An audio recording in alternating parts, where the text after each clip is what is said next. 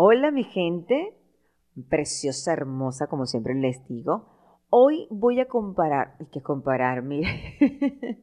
Hoy voy a hablarles acerca de las comparaciones. En, wow, todos en algún momento de la vida nos hemos comparado con otras personas. Incluso ah, lo hemos hecho involuntariamente. Y si no, alguien lo ha hecho por nosotros. Gente experta en compararnos. Y tenemos que ponerle un alto, detenerlos y decirle, ya va, ya va, hasta aquí, hasta aquí. Y es que compararse con los demás a veces no es del todo malo. ¿Y sabes por qué no es del todo malo?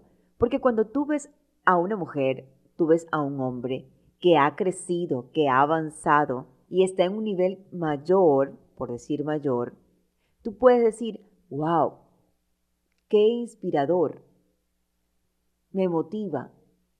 Yo puedo alcanzar, yo también puedo crecer. Si ella lo hizo, él lo hizo, yo también lo puedo hacer. Eso sí, partiendo de la esencia de cada uno. Y ahí no está el problema. El problema está cuando nos comparamos con los demás de manera negativa. Ahí está el problema. Ay, mira, él sí lo alcanzó. Yo no lo alcancé. Qué boba, qué estúpida, qué idiota. Y comenzamos a insultarnos. Sale ese látigo de nuestra boca para dañarnos. ¿Y qué va a generar? Estrés, angustia, va a generar envidia, va a generar celos, va a generar el hecho de decir, no, ¿sabes qué? Yo no voy a, a relacionarme con este tipo de persona. Pero ¿por qué no te relacionas? Mira, me parece una persona súper agradable, súper chévere. No, no, no, no, no. Yo no, me parece arrogante. Mm, cuidado con eso, porque muchas veces esto sucede porque nos estamos comparando con la otra persona. Y de una vez le hacemos la cruz. No.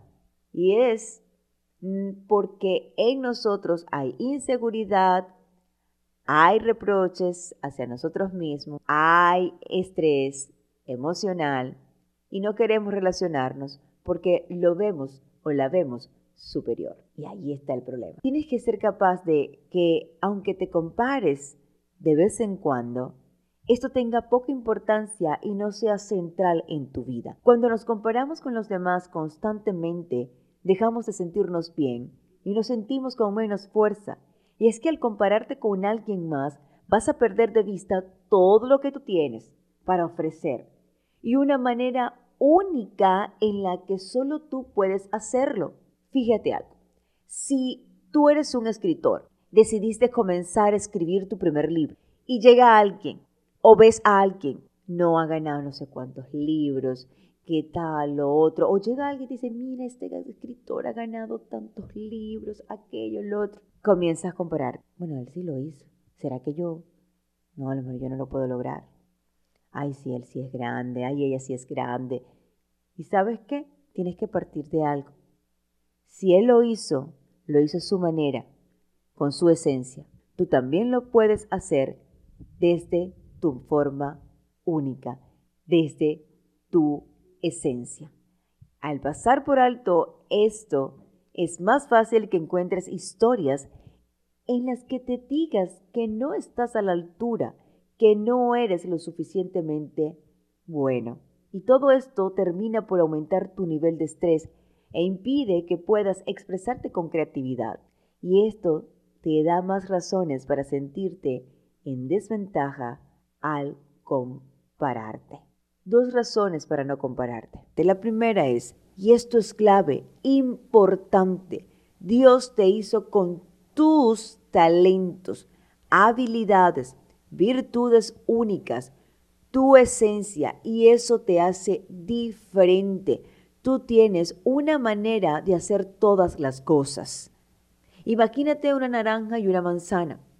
Ambas son distintas, son frutas, pero son diferentes y dan, ay, beneficios. Y sus sabores son exquisitos. Pero la manzana no le puede decir a la, naranja, oh, yo quiero ser naranja. Y la naranja no le va a decir a la manzana, oh, yo quiero ser manzana. No, cada quien es lo que es. La manzana da lo que ella da y la naranja da lo que ella da. Tú y yo somos seres humanos, tenemos algo en común, servir. Pero somos en esencia distintos y diferentes. Yo pude alcanzar cosas y si tú no lo alcanzaste es porque hay que esforzarnos más. En vez de decir, ay, porque ella sí, porque yo no, hey, me evalúo y digo, ¿qué puedo lograr? ¿Qué puedo alcanzar? Si ella lo logró y si tienes la posibilidad de investigar, conocer más a esta persona, de su historia de vida, y te aseguro que en lo más profundo tuvo que luchar. Y también tiene debilidades, y también tiene errores. No pongamos a las otras personas como en un pedestal, como que no se equivocan. No, cuando comparamos caemos en eso. Entonces, cada quien es como es. Cada quien tiene su esencia. Segunda razón para no compararte. Al compararte, tú descuidas tus propias capacidades porque estás concentrado en la capacidad de la otra persona. Y a la larga terminas perdiendo tu seguridad, tu dignidad y tu pasión. ¿Cómo salgo, Virginia, de las comparaciones? ¿Cómo dejo de compararme? Lo primero es, reconoce que te comparas con los demás. Parece algo sencillo, pero no lo es reconocer, bueno, si yo reconozco que, que me comparo. No.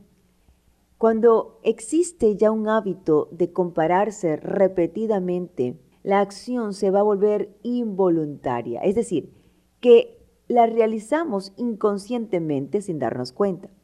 Una vez que tomas conciencia, oye, me estoy comparando, me está haciendo daño, no me está dejando avanzar, estoy perdiendo toda mi esencia, estoy descuidando mis propias capacidades, haces conciencia, puedes empezar a tomar acciones respecto a este problema. En ese momento puedes intentar dejar de alimentar estos pensamientos, esos pensamientos de inferioridad, esos pensamientos de inseguridad, Ve a la raíz, búscala. Tal vez cuando niño te comparaban tus padres. Y esa es la razón por la que hoy, como adulto, lo sigues haciendo. La segunda recomendación es focalízate en lo que eres, en lo que tienes y no en lo que piensas que te falta. A veces creemos también que nos falta tantas cosas, que me falta aquello, es que me falta lo otro y resulta acontece que tienes todo en tus manos para avanzar, que tienes todo en tus manos para seguir. Con lo poco que tienes puedes dar pasos importantes. Concéntrate en la manera en que puedes contribuir positivamente a los demás. Tal vez tú no tengas todos esos lujos, tal vez tú no tengas todas esas profesiones que otra persona tiene, pero ¿qué hay dentro de ti que puedes dar a los demás desde lo que tú eres, desde lo que tú tienes. Vamos, mi amor, quita la mirada de los demás y mira en lo más profundo de ti. Bien es cierto que hay muchas cosas que tienes que aprender como el común de, de todos. y no eres perfecto, pero cada día dirás, yo sé lo que soy y puedo dar a otros. Sin embargo, comparándote, no te vas a sentir mejor, ni vas a fortalecer eventualmente tus debilidades. El primer paso para hacer esto es confiando en ti mismo y en tus capacidades. me voy a detener aquí. Confianza. No solo en ti, no solo en tus capacidades, confianza en el más grande, tu Padre Dios.